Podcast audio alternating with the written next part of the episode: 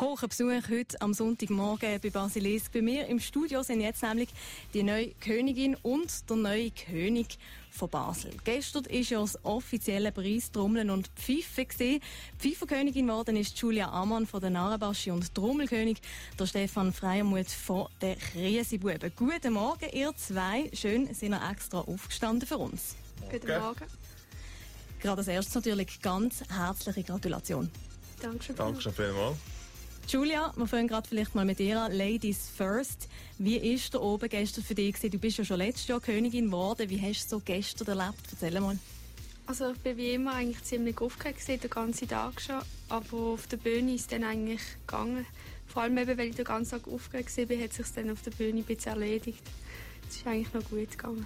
Und dann hat es ja auch super geklappt. Ich nehme mal an, es ist vielleicht ein eine lange Nacht geworden nachher. Ja, doch schon. Was hast du gemacht zum Feiern? Ähm, nachher habe ich noch mit allen mal angestoßen im Kellerrunde. Die auch relativ spät dann auch heimgegangen. Das kann ich mir sehr gut vorstellen. Stefan, wie war es bei dir? Du bist auch nicht zum ersten Mal Trommelkönig geworden. Wie hast du diesen Sieg gestern gefeiert?